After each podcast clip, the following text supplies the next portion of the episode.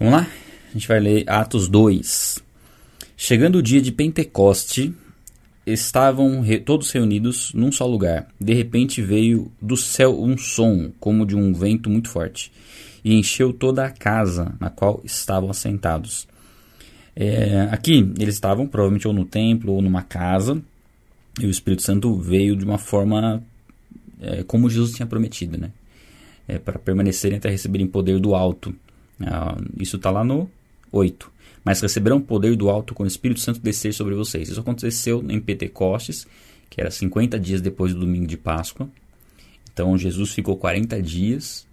Depois que Jesus é, sub, subiu aos céus, foi elevado aos céus, 10 dias depois veio Pentecostes, que era uma festa bem popular, né? Assim, é uma das festas mais importantes dos judeus. Então tinha, tinha judeus de todos os lugares lá, reunidos, todas as regiões, é, que falavam outras línguas, né? E que mais? Tá. E aí fala como um, um som, né? Veio como um som de um vento muito forte. E o vento representa muito o Espírito Santo, né? É um, um dos símbolos do Espírito Santo é o vento. E, e, até a Bíblia usa essa, essa referência do vento, porque o vento você não sabe de onde ele veio, para onde ele vai, você não consegue ver. Então é muito referencia muito ao Espírito Santo. Né? Ah, no 3: E viram o que parecia como línguas de fogo que se separavam e pousavam sobre cada um deles. Todos ficaram cheios do Espírito Santo e começaram a falar em outras línguas. Então, aqui, línguas de fogo. O fogo também é um símbolo do, do Espírito Santo, como de purificação, né? É um, a gente percebe alguns símbolos do Espírito Santo ao longo das Escrituras. A pomba também é um símbolo, o óleo. É, e o Espírito Santo é Deus. O Espírito Santo é uma pessoa que passa a habitar em nós a partir do momento que nós entregamos nossa vida a Jesus Cristo. Tá? A gente vai falar um pouquinho sobre isso hoje, né? pelo contexto aqui. É, aqui, né, desceu sobre eles. Aí a gente não sabe exatamente quantas pessoas, provavelmente a mesma quantidade que estavam ali antes, né, que eram 120. É, a gente não sabe se se manifestou sobre todos os 120 ou só sobre os 12. Provavelmente sobre todos eles, né? E começaram a falar noutras línguas conforme o Espírito os capacitava. E aqui tem sempre a dúvida, né? Que, que línguas que eram essas? Eram línguas estranhas ou eram línguas estrangeiras, né? E aí a resposta meio que fica já no, já no contexto no, do, do, texto aqui, né? É, conforme o Espírito os capacitava. Havia em Jerusalém judeus, né? Devotos a Deus, é, vindos de todas as nações do mundo. Então, ouvindo Ouvindo-se o som, ajuntou-se uma multidão que ficou perplexa, pois cada um ouvia falar em sua própria língua. Então aqui eles estavam ouvindo aquilo que estava sendo declarado no idioma deles, né? Ah, alguém estava falando ali, vamos supor, uma pessoa que estava ali, a gente fala português. A pessoa estava orando em português, mas a pessoa não era, não era do Brasil, por exemplo, nem de Portugal. Era, sei lá, da, era uma pessoa da Itália, era uma pessoa da Alemanha, nativa da Alemanha, né? Que fala alemão, só que ele estava orando em português. É, aqui, pelo contexto, não é que ele estava orando em, em alemão e eu ouvia em português. Aqui, no, o milagre aqui da ação do Espírito Santo não é no ouvido, é na língua mesmo. Então, a pessoa é, foi usada por Deus para orar e adorar a Deus em português, mesmo sendo alemã. Então, a ação do Espírito Santo, nesse momento em Pentecostes, ela foi nesse sentido. Ó. É... Tá. Atônitos e maravilhados, eles perguntaram, eles perguntaram: Acaso não são galileus todos esses homens que estão falando? Então, como ouvimos cada um de nós em sua própria língua materna? Né? Como, como que cada um está ouvindo a nossa própria língua? Aqui às vezes parece dar a impressão de, de, de, de né, pela narrativa, de ser algo que cada um está ouvindo na sua, na sua língua, embora eles não estejam falando na sua língua, mas ah, é até difícil, pode até ter acontecido isso, pode, né? não vou falar que não, porque na Bíblia ela não, não deixa específico essa questão, se de repente não, não aconteceu, de a pessoa sim estar orando, né? do contrário do que eu acabei de afirmar, na verdade, a pessoa estar orando em alemão e ouvir em português. Pode ser que isso tenha acontecido em Pentecostes de alguma forma, pode, pode ser, mas aqui o que mostra é que eles começaram a falar noutras línguas, né? É o que, é o que a gente lê no 4, ó todos ficaram cheios do Espírito Santo e começaram a falar noutras línguas. E não ao, mas aqui fala, ó, como é que ouvimos cada um de nós em sua língua materna. Então, talvez sejam as duas coisas, mas a mais provável é que eles realmente falavam num idioma diferente, tá? É, pardos, medos, elimitas, habitantes da Mesopotâmia, Judéia, Capadócia, ah, do Ponto e da província da Ásia, Frígia, e Panfilha, Egito e das partes da Líbia próximas a Cirene. Visitantes vindos de Roma, tanto judeus como convertidos ao judaísmo, cretenses e árabes. Olha quantos, quantos povos, né? De quantos povos, quantos lugares. Nós ouvimos declarar as maravilhas de Deus em nossa própria língua. Então aqui, é, atônitos e perplexos, todos perguntaram uns aos outros: O que significa isso? Alguns, todavia, zombaram deles e diziam: Eles beberam vinho demais. O que, que nós podemos tirar disso aqui, né? Eu creio que a maior dúvida é essa questão das línguas, né? se são línguas estranhas. É, pelo contexto que nós vemos do texto, assim, eles estão falando num outro idioma. É, basicamente é isso. Mas, ao mesmo tempo que eu acabei de comentar com vocês que dá a entender que talvez aqui até a pessoa possa até estar tá ouvindo no idioma dela, mesmo a pessoa não estar falando no idioma dele. Dá a entender que pode ser que tenha acontecido isso também. E não dá para descartar totalmente serem línguas estranhas. Não dá para descartar. Falar, não, não é, pode ser alguma língua estranha. Por que, que não dá para descartar? Porque pode ser sim que na verdade eles estavam orando em línguas estranhas e eram, eram, eram outras línguas que eles estavam falando, porque não era a língua original, e aqueles que estavam ouvindo, estavam ouvindo na sua própria língua. Né? De repente, por ser língua estranha, eles estavam ouvindo. No, a pessoa estava orando em línguas lá, um idioma não conhecido, e eu entendia no português. Pode ser, pode. É, não é muito, muito o contexto aqui. O contexto está mais para falarem num outro idioma. Como se eu que falo português, quando eu fosse orar ali, eu orasse, por exemplo, em, chi, em chinês, né? Em mandarim. Eu orasse sem saber mandarim, eu estivesse orando em mandarim. E alguém que é chinês falasse, olha, eu estou ouvindo ele adorar a Deus na minha própria língua. E um outro ali, uma pessoa de repente é, dos Estados Unidos, está orando em, em, em, sei lá, em árabe, e o árabe falou, tá ele está orando na minha própria língua e conversando com outro árabe, né? Aqui o diálogo deles pode ser entre pessoas compatriotas. Olha, a gente ouve eles falando, é, orando em nossas próprias, nossa própria língua, tal. Então é muito, são várias línguas. Só que o mais legal disso aqui é o seguinte: é, nesse ponto é, é, um contraponto ao que aconteceu lá na Torre de Babel. Na Torre de Babel, é, todos falavam a mesma língua, estavam procurando fazer algo para glorificar o próprio nome, e Deus vem e confunde as línguas. Aqui não, cada um fala uma língua diferente, mas todos se entendiam com o propósito de adorar e glorificar a Deus. Então aqui é o oposto ao que aconteceu lá em, em Pentecostes, né? É interessante a gente observar por esse, por esse aspecto que aconteceu aqui, né? E aí Pedro prega a partir do 14, né? Então, até aí vocês perceberam que, né, por isso que existe sempre essa discussão, a questão de línguas e tudo mais, porque esse texto aqui a gente não sabe exatamente como aconteceu, isso aqui foi único também. Esse momento aqui foi a descida do Espírito Santo, o começo da igreja, para mostrar que a igreja falaria a língua do Espírito Santo, ou seja, a igreja seria capacitada pelo Espírito Santo para pregar o Evangelho. Sem o Espírito Santo não haveria concordância, não haveria como pregar o Evangelho, mas somente pela ação do Espírito Santo. Então ela mostra que o cerne, né? Pode acontecer manifestações do Espírito Santo, onde pessoas falem em línguas, a pessoa pode, mas não é um Pentecostes que está acontecendo novamente. Não, isso aqui é foi um momento único na história. É um momento onde Deus mostrou realmente, fez esse paralelo lá com, com a Torre de Babel, né, que foi onde o homem se rebelou, para que nesse momento aqui mostrasse que não é no poder do homem, é no poder do Espírito Santo que a igreja fluiria. Tá? Ah, 14. Então Pedro levantou-se com os onze e em alta voz dirigiu-se à multidão homens da Judéia e de todos os, e todos os que vivem em Jerusalém. Deixem-me explicar-lhes isto. Ouçam com atenção. Esses homens não estão bêbados, como vocês supõem. Ainda são nove horas da manhã. Aí no Pentecostes eles ficavam de jejum até as dez da manhã, então estavam provavelmente de jejum aqui ainda. Ao contrário, isto é o que foi predito pelo profeta Joel. Nos últimos dias, diz Deus, derramarei do meu espírito sobre todos os povos.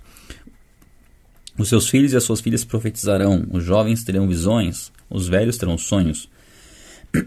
Sobre os meus servos e as minhas servas derramarei meu espírito naqueles dias e eles profetizarão. Deixa eu tomar água. Olha a garrafa que eu comprei. É como uma forma de incentivar a beber água, gente. tal se uma canequinha não tava rolando. Então eu comprei uma garrafa de um litro pra encher de água. Aí eu sei que tem que tomar duas dessa aqui, pelo menos, né? No dia. É no, no 19. Mostrarei maravilhas em cima no céu e sinais embaixo na terra, sangue, fogo e nuvens de fumaça. O sol se tornará em trevas e a lua em sangue, antes que venha o grande e glorioso dia do Senhor. E todo aquele que invocar o nome do Senhor será salvo. Então aqui Pedro está falando que Joel, né, que é um profeta, um dos profetas menores, é, Joel tinha profetizado já sobre a, o derramamento do Espírito Santo, que isso era o começo do, começo do fim, né, o começo dos últimos dias era a descida do Espírito Santo né, onde o Espírito Santo, que sempre atuou na história, o Espírito Santo atuou lá em Gênesis, ele estava se movendo sobre a face das águas, atuou em profetas, atuou em reis, mas agora numa manifestação mais, mais forte, mais específica do Espírito Santo, que a partir desse momento ele estaria dentro de nós, nos conduzindo a pregar o Evangelho, a sermos testemunhas de Cristo. E aqui fala que todos os povos, ou seja, a salvação alcançaria todos os povos, não somente judeus, e todos receberiam o Espírito Santo e profetizariam. E aí ele fala aqui que. Uh, aí ele começa a mostrar né, um pouco do que viria como consequência disso, que é já apontando para a volta de Cristo, já apontando para o evento né, quando Cristo virá, e já falando da questão da, da salvação. Né, todo aquele que invocar o nome do Senhor será salvo, que é a mensagem bíblica. Aquele que invocar a Cristo, né, que entregar sua vida a Jesus Cristo, que confessá-lo como Senhor, crendo que Deus restou entre os mortos, esse será salvo. Então, ele, ele traz, traz, todo um contexto aqui da profecia de Joel. Aí, no 22, diz assim: ó, Israelitas, ouçam, ouçam essas palavras. E aqui, é, Pedro, é, como porta-voz ali né, dos, dos discípulos, ele, inicia essa pregação já cheio do Espírito Santo. E já se mostra um outro Pedro, né? Comparado com o Pedro que a gente vê nas escrituras ali, na, caminhando com Jesus, né? Ele diz o seguinte: ó, Jesus de Nazaré foi aprovado por Deus diante de vocês por meio de milagres, maravilhas e sinais que Deus fez entre vocês por intermédio dele, como vocês mesmos sabem.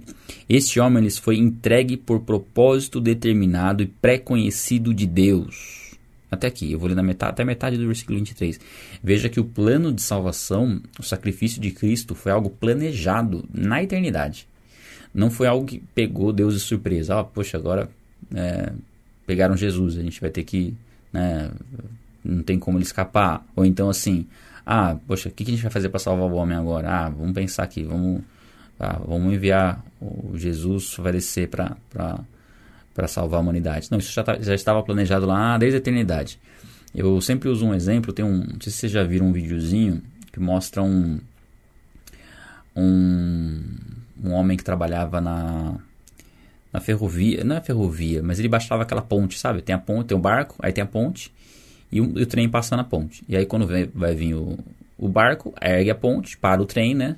Aí soa o alarmezinho lá, para o trem, aí passa, passa o barco. Aí passou o barco, baixa a ponte para o trem passar. E aí tá vindo o... Aí ele leva, um dia ele leva, ah, tô tentando lembrar a história na ordem certa para não estragar, tá? Às vezes eu vou contar uma história é, e eu não lembro a ordem estraga, né? É, aí ele, um dia ele leva o filho dele para trabalhar e aí quando ele vai baixar a ponte pro trem que o trem que o trem tá vindo, né? O, o barco passou, ele ergueu a ponte. Aí ele vai baixar a ponte pro trem que tá vindo. O filho dele, né, ele some da, da, não tá ali, a hora que ele vai ver o filho dele tá lá nas engrenagens da ponte.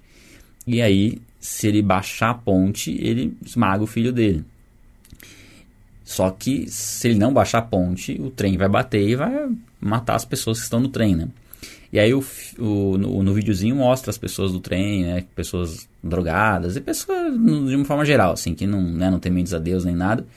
E, e, e, aí ele tem que tomar essa decisão, né? Se ele mata o filho, mas preserva a vida das pessoas que estão no trem. Então, assim, a mensagem é muito forte, né? Realmente, pelo estilo de pessoas que mostra estarem no trem e por ser o filho dele, né? é, que é inocente, né, ser morto por conta de, dele baixar a ponte. É, mas ele opta por baixar a ponte porque sabe da, da responsabilidade que ele tem e da necessidade de salvar mais a, as pessoas que estavam ali, né? Por amor a elas e e uh, entrega, sacrifica o seu próprio filho. Então a mensagem é muito forte, é, é, impactante, tem muito a ver com o que é o evangelho. Só que um detalhezinho, um detalhezinho não se encaixa, que é o fato de ter sido um acidente. Né? No caso ali, um acidente. O filho caiu por um acidente ali e ele teve que optar. Né? Foi pego de surpresa. No caso de Deus, não. No caso de Deus, foi de maneira deliberada. Jesus já veio com um propósito pré-concebido, já sabia que ele viria morrer pela humanidade, tá? Tem essa diferencinha aí. Depois vocês podem procurar no Google aí, vocês vão achar esse, esse videozinho. Ah, vamos lá. E vocês, com a ajuda de homens perversos, aí Pedro falando, né? Aquele que tinha negado a Cristo, olha, olha como mudou, né? É, negado que conhecia Cristo. Com a ajuda de homens perversos, o mataram pregando na cruz. Mas Deus o restou dos mortos, rompendo os laços da morte, porque era impossível que a morte o retivesse. Então aqui no 24 ele diz o seguinte, que Jesus rompeu com os laços da morte, porque era impossível que a morte o retivesse. Ou seja, o salário do pecado é a morte. O que gera a morte é o pecado. Jesus não tinha pecado, por isso ele não, pod não poderia permanecer morto. Essa é a plena justiça de Deus. Foi feita uma injustiça sobre Jesus, se tornou a nossa justiça, e o fato dele não ter pecado, a morte não podia retê-lo. Né? Uma vez que ele foi morto, não foi encontrado nada de pecado nele, é plenamente justo, e a morte, a morte não podia reter, ele foi ressuscitado dentre os mortos. É, que mais aqui? A respeito dele, disse Davi: Eu sempre via o Senhor diante de mim, porque ele está à minha direita, não sei abalado. Por isso o meu coração está alegre e a minha língua exulta, e o meu corpo também repousará em esperança, porque tu não me abandonarás no sepulcro, nem permitirás que o teu santo sofra decomposição. Tu me fizeste conhecer os caminhos da vida e me encherás de alegria na tua presença. Aqui é Davi profetizando é, mostra o seguinte: Davi, ele estava profetizando, falando sobre a vida dele, mas ele chega, chega num ponto aqui que ele já começa a falar a respeito de Jesus, que é o fato de Jesus não permanecer morto para o corpo ser decomposto, como acontece com todas as pessoas que morrem, né? Elas vão ficar lá no, no sepulcro e aí o corpo vai entrar em decomposição. E essa profecia, profecia né, que, que Davi fala já mostra que era uma profecia messiânica, já falando de Jesus, que Jesus não, não sofreria decomposição, ele ressuscitaria dentre os mortos. E aí no 29. Irmãos, posso, posso dizer-lhes com franqueza que o patriarca Davi morreu e foi sepultado em seu túmulo e está entre nós até os dias de hoje. Né? Eles tinham noção de onde, estava o túmulo de, Davi com seus restos. Né? É, mas ele era profeta e sabia que Deus prometera sob juramento que colocaria um dos seus descendentes, né? aí por isso Jesus é chamado de filho de Davi, em seu trono. Prevendo isso, falou da ressurreição de Cristo. Então, Davi foi usado pelo Espírito Santo. Olha só, o Espírito Santo não habitava dentro das pessoas, dos reis, dos profetas no Antigo Testamento. Ele via sobre eles né? e, e, os capacitava a profetizar, a guerrear. Foi dessa forma como Davi venceu Golias, né? pela capacitação por estar cheio do Espírito Santo, cheio da influência do Espírito Santo. Não que ele estivesse com o Espírito Santo habitando dentro dele. Tá? É, prevendo, né? Falou da ressurreição de Cristo, que não foi abandonado no sepulcro. Isso, prevendo isso, falou da ressurreição de Cristo que não foi abandonado, abandonado no sepulcro e cujo corpo não sofreu decomposição. Deus ressuscitou este Jesus e todos nós somos testemunhas desse fato. Então aqui ele fala da ressurreição de Cristo e não só que Jesus ressuscitou, mas como eles viram a Cristo ressurreto. Foram testemunhas do que aconteceu. Uh, Exaltado à direita de Deus, ele recebeu do Pai o Espírito prometido e derramou o que vocês veem e ouvem. Então aqui ele fala do que estava acontecendo ali, da, né, orando, de, das pessoas orando em outras línguas e falando, glorificando a Deus. O que estava acontecendo naquele momento é que o Espírito Santo estava agindo agora nesse momento, eh, tendo sido enviado por Jesus Cristo é, após a sua ressurreição. E Pois Davi não subiu aos céus, mas ele declarou: O Senhor disse ao meu Senhor. Ou seja, Deus disse ao meu Senhor. Quem era o Senhor de Davi? Era Cristo, era Jesus. Né? Senta-te à minha direita, até que eu ponha os inimigos, os teus inimigos, como estrado para os teus pés. O que a gente aprende com essa pregação de Pedro? É, a, gente, a gente tem a primeira pregação oficial da igreja. É a primeira pregação oficial da igreja. E a gente começa a ver a ênfase que Pedro dá nessa pregação. E algo importante que ele faz, ele cita o Antigo Testamento. Ou seja, ele estava falando com judeus, isso era importante, falar do Antigo Testamento, que era o que os judeus criam. Mas mostra que a base que nós temos, bíblica, ela é completa. Né? A, a palavra de Deus é completa. O, no, o Antigo Testamento e o Novo Testamento. O Antigo Testamento é tão importante quanto o Novo. Não podemos descartar o Antigo Testamento. Tanto é que ele usa as profecias do Antigo Testamento para dar base para o que está acontecendo agora. Então, o Antigo Testamento dá base para o Novo, e o Novo lança a luz ao entendimento do Antigo. Por isso que a gente sempre fala. É preferencial ler primeiro. Vou ler a Bíblia, vou começar a ler a Bíblia hoje, nunca li. O que, que eu leio? Leio o Novo Testamento, porque ele vai te dar a, mostrar a luz para você poder depois é, ler o Antigo Testamento com um entendimento. E aí você vai ver que toda a base do Novo Testamento está lá no Antigo, né? Então aqui ele mostra esse princípio da pregação. Ele mostra a pregação de uma maneira simples, mostrando quem é Jesus. Ele coloca e enfatiza a ressurreição de Cristo, que tem que estar enfatizada na pregação do Evangelho. Não, Jesus Cristo não simplesmente morreu, mas morreu e ressuscitou. Mostra que foi um, um propósito determinado e pré-conhecido de Deus, ou seja, não foi um acidente, foi algo voluntário. Deus decidiu enviar o seu filho Jesus decidiu morrer por nós, foi algo voluntário. É, os judeus cometeram o maior crime da história nesse ponto, por matar o Messias. É, ainda assim, foram, foi concedido a eles a oportunidade de arrependimento, mesmo depois de tudo isso. A gente sabe que alguns se arrependeram e se converteram, muitos não se arrependeram. A gente sabe que veio um juízo sobre Jerusalém depois, né, no ano 70, foi tudo destruído. Mas mostra todo esse, esse é, mostra como Davi né, já havia profetizado sobre Jesus, como Joel havia profetizado sobre o Espírito Santo, né, como a Bíblia é perfeita. Né? Então é uma pregação, um exemplo de pregação é, que Pedro dá, é, glorificando a Deus, exaltando a Deus. E aí no, no 36, ó, portanto, que todo Israel fique certo disso.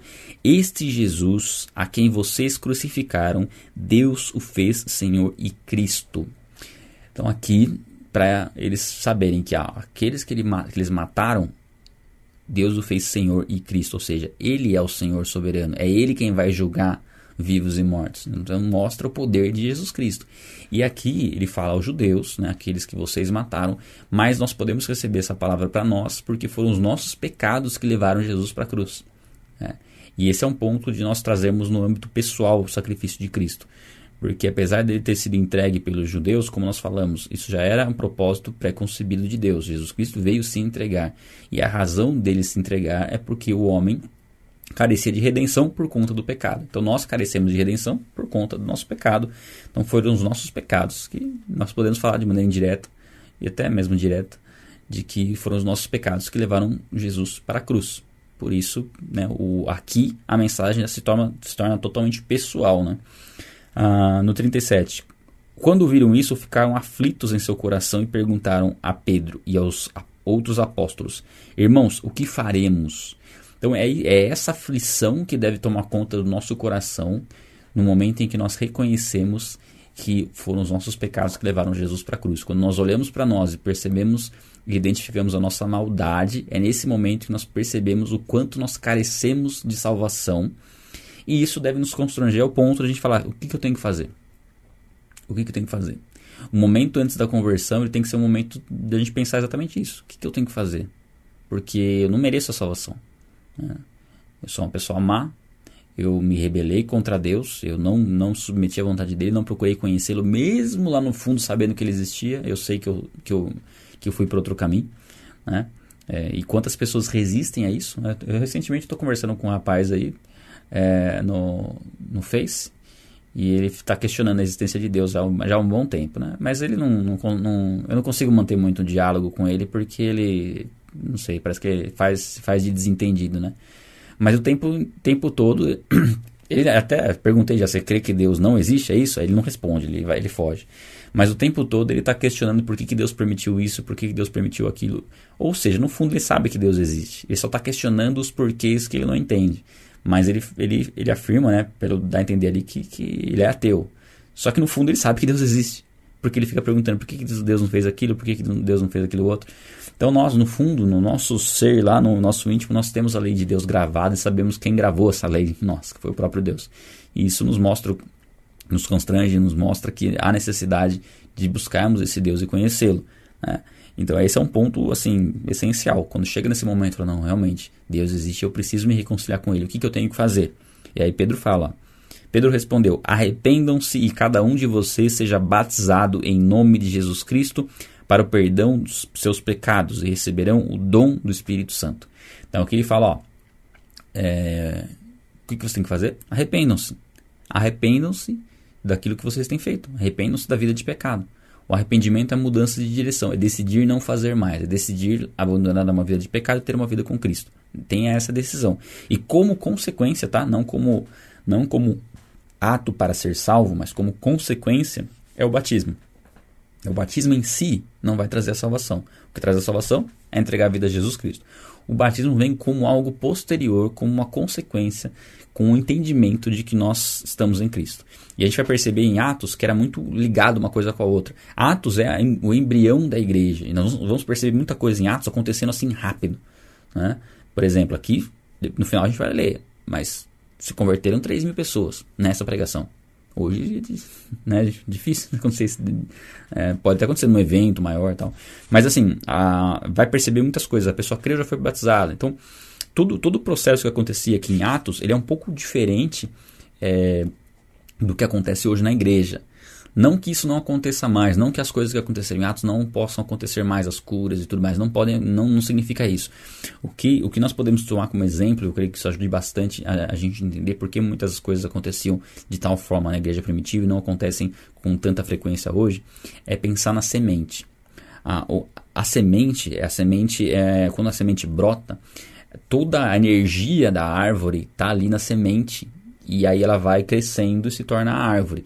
E ali é uma concentração, né? Tudo está concentrado ali, é como se a árvore estivesse dentro da semente. Basicamente, né? Assim, de um meio, não, não de uma forma técnica, né? Tá falando, mas está concentrado ali e dali aquilo começa a se expandir. Então é necessário que a semente tenha qualidade, que a terra tenha qualidade, para que a semente brote, morra e a árvore, a árvore cresça. Então existe um potencial muito grande naquela semente. Por isso que Jesus fala aqui da semente de mostarda, se a fé for do tamanho de uma semente de mostarda, a fé for concentrada, for de qualidade, esse, esse é o ponto. Então aqui a gente vê no começo da igreja é, como tudo teria que ser é, de maneira intensa. E era de maneira intensa, porque era onde estava tudo concentrado ali, era, era, o, era o nascimento da igreja.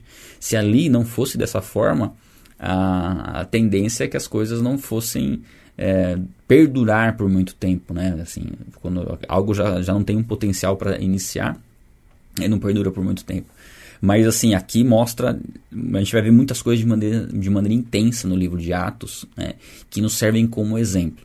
Não significa que, poxa, mas não é mais como Atos, então uma igreja se perdeu. Não, não nesse sentido. O, pro, o princípio continua o mesmo. Talvez a frequência e a intensidade seja um pouco diferente, por causa da, né, do tempo né, que as coisas estão acontecendo e também do tempo que se aproxima da volta de Cristo. Mas é só para a gente entender um pouco que não dá para aplicar literalmente tudo que acontece em Atos da mesma forma e encaixar na igreja de hoje, que a igreja de hoje tem que ser da mesma forma. Isso vocês vão perceber até no final desse capítulo de hoje mesmo, como é, é um pouco diferente. A gente vai chegar lá. Mas, mas então, aqui fala sobre o batismo, fala sobre o batismo em nome de Jesus, mas na verdade está enfatizando por conta da, do contexto do que Pedro está falando. Pedro está falando da obra de Cristo, né?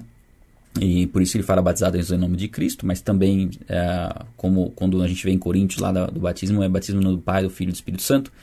Então, ah, é, o certo é batizar em nome do Pai, do Filho e do Espírito Santo ou em nome de Jesus? Tanto faz. Né? Tanto faz. O ideal seria, né, quando o batismo é nome do Pai, do Filho e do Espírito Santo, como é colocado, se não me engano, em Coríntios, mas aqui, como a, é, como a ênfase está falando de Cristo, né, do contexto do que Pedro pregou, ele fala em nome de Cristo. Mas não, não, não existe problema em, em uma fórmula ou outra, tá? Não, nesse ponto não precisa se preocupar. É, para perdão dos pecados receberão o dom do Espírito Santo. Então fala quando nós é, nos arrependemos, nós recebemos o Espírito Santo. Ah, uma, uma das consequências de entregar a vida a Jesus Cristo é recebermos o Espírito Santo é, temos esse batismo do Espírito Santo. Né? Aí né, vem sempre a dúvida, tá? O batismo do Espírito Santo, ele acontece num momento específico da nossa caminhada ou no momento da conversão? Alguns entendem de uma forma, outros entendem de outra. Alguns entendem que o batismo do Espírito Santo é um evento pós-conversão. Você se converte, você recebe o Espírito Santo, mas depois você é batizado, mergulhado nele, num determinado ponto. É, e outros entendem que quando você entrega a sua vida a Jesus Cristo, você é batizado no Espírito Santo que o batismo, é, um dos, dos entendimentos de batismo é a imersão, é, você é imergido, imerso no Espírito Santo, o Espírito Santo passa a habitar dentro de você. E depois você pode ter manifestações do Espírito como um enchimento, como uma plenitude do Espírito. É, momento que a pessoa de repente ora em línguas e tudo mais, né, tem um, uma experiência sobrenatural com o Espírito Santo, pode se, encher, pode entender como um enchimento do Espírito Santo. Eu, particularmente, sou mais adepto dessa visão. Eu entendo que quando. Eu, particularmente, tá? Quando nós entregamos nossa vida a Jesus Cristo, nós somos batizados no Espírito Santo, eu creio, dessa forma. E creio que sim, pode se manifestar de outras formas, com oração em línguas, creio dessa forma também. Mas creio que isso é um enchimento do Espírito Santo que pode acontecer algumas vezes né, na nossa, nossa vida cristã. É, que mais? Pois a promessa é para vocês, para seus filhos, para todos os que estão longe, para todos quanto o Senhor, o seu Deus, chamar. E aqui mostra o chamado de Deus, né? que Deus nos chama, uh, nos chama para para conhecer, né? para vivenciar isso. Né? A promessa é que o Espírito Santo é, alcançaria e testemunharia a todas as pessoas. E isso está acessível a todas as pessoas, né? independente de onde a pessoa mora, o país que a pessoa vive, isso está acessível a ela é, com muitas outras palavras, os advertia e insistia com eles: salvem-se desta geração corrompida. Os que aceitaram a mensagem foram batizados, e naquele dia houve um acréscimo de cerca de 3 mil pessoas. Então, 3 mil pessoas se converteram somente naquela, nessa primeira pregação que Pedro fez, né? que é a primeira pregação que a gente vê da igreja. E aí, a partir do versículo 42, ele mostra a comunhão que havia na igreja. Aqui que vocês vão perceber que é um modelo e que assim deve ser deve, devemos procurar seguir ao máximo esse exemplo é, em, como princípios né, a serem colocados em prática. Ó, eles se dedicavam ao ensino dos apóstolos, então fala de ensino, tem que ter ensino na igreja, a comunhão, né, comunhão uns com os outros, ao, part, ao partir do pão e as orações. Então a gente coloca aqui ensino, comunhão, partir do pão e orações. Todos estavam cheios de temor e muitas maravilhas e sinais eram feitas pelos apóstolos. Então, as maravilhas e sinais eram feitas também com o propósito inicial da igreja manifestar a glória de Deus. É, é algo que a gente não vê com a mesma intensidade hoje.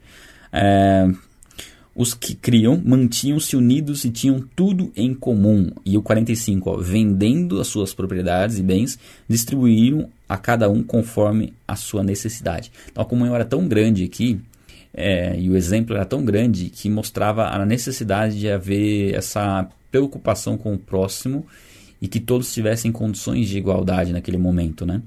É, como igreja, para que o testemunho fosse nítido na vida das outras pessoas ali, é, da transformação que Cristo tinha proporcionado a eles pela sua ressurreição e a ação do Espírito Santo, né, de forma poderosa em, é, na, na, vida deles aqui, né? E eles estavam tinham tudo em comum, buscavam estar próximos e estar, estar é, não só com questão dos bens, né, que eles vendiam os bens e se distribuíram para cada, que cada um tivesse as, as, a, a, mesma proporção de bens, né? Ó, todos os dias continuavam a reunir-se no pátio do templo, partindo o pão em suas casas. Aí ele fala de uma comunhão diária que já quebra um pouco aquela ideia de que igreja é só algo para o fim de semana, né? É, traz essa ideia de comunhão plena, né? Uma vez que nós fazemos parte da família. Então, por mais que nós tenhamos uma reunião é, semanal, isso não nos, não, não nos isenta de ter um contato mais próximo com os irmãos da igreja né, ao longo da semana para desenvolver essa comunhão. Aqui mostra o, o, ideal. Essa aqui, esse, esse trechinho aqui mostra a igreja, o coração da igreja, né, a essência, a semente da igreja, é, como deve ser o nosso pensamento. É claro que a gente não consegue aplicar tudo de uma forma plena nos dias de hoje. Mas quando a gente vai buscar um modelo, buscar uma forma, poxa, como a gente pode melhorar tal coisa né, na igreja, é, nos dias de hoje, é aqui. É, é, é, tomar como, como base aqui. Né? E está, está ao ponto né, de, de se desfazer de, de, de coisas para abençoar pessoas. Né? Claro que sempre com a direção de Deus, né, tendo entendimento do que fazer, como fazer. Mas ah, nesse ponto, sabe, de entender que nós fazemos parte de uma família. A partir do momento que nós entregamos nossa vida a Jesus Cristo, nós fazemos parte de uma família. E Deus nos insere numa família que é a igreja local. Né? Nós temos aqui a comunhão, né, que nós estamos tendo, mas uma comunhão bem, bem distante, né? Eu não estou ouvindo vocês falarem, estou ouvindo vendo no chat, né? Então né, a gente vocês têm uma comunhãozinha aí no chat também, né? Mas ao mesmo tempo é, limita nossa, o nosso cuidado. Nós podemos orar de uma maneira mais genérica, né?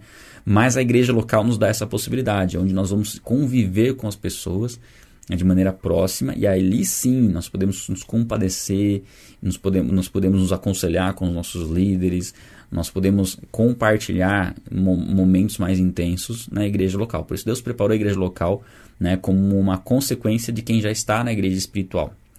E é necessário que a gente entenda ah, como deve ser a nossa dedicação. E ele fala assim, ó, um, partindo o pão em suas casas, e fala até das reuniões em casas, né?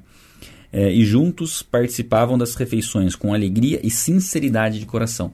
Então eles compartilhavam tudo entre si, eles tinham alegria de estar vivendo uma verdade ali né, no Evangelho e sinceridade na oração. Por que, que se faz isso Mas é possível ter isso na igreja hoje? É, é desse, dessa forma? Eu acho difícil, porque aqui a gente percebe que há, é tão intensa a comunhão que não praticamente a gente não percebe joio aqui, né? Dá a entender que aqui é algo tão puro, tão, tão perfeito a comunhão, tão, um exemplo tão, tão grande da igreja, que a gente não consegue aplicar necessariamente para os dias de hoje, porque nos dias de hoje você tem pessoas na igreja que não são da igreja, que não são igreja de Cristo, estão ali que precisam ser alcançadas, obviamente, né? E aqui ele fala, né? Louvando a Deus e tendo a simpatia do povo. Então eles adoravam a Deus, tinha adoração tinha simpatia do povo, e o Senhor lhes acrescentava diariamente os que iam sendo salvos. Então Deus ia trazendo os que iam sendo salvos. E provavelmente nesse contexto aqui, aqueles que não criam já nem permaneciam. Os que não criam nem conseguiam ficar naquele ambiente tão né, meloso de comunhão. É, hoje não. Hoje quem não é crente consegue permanecer. Às vezes a pessoa fica ali por uma religiosidade, ou às vezes por interesses. Então nós conseguimos perceber que ao longo do, né, do, do da igreja isso foi acontecendo, tanto é que as cartas das igrejas já mostram que essa comunhão aqui de Atos, de certa forma, se perdia um pouco na igreja por conta dessas, desse joio que entrando na igreja. Né?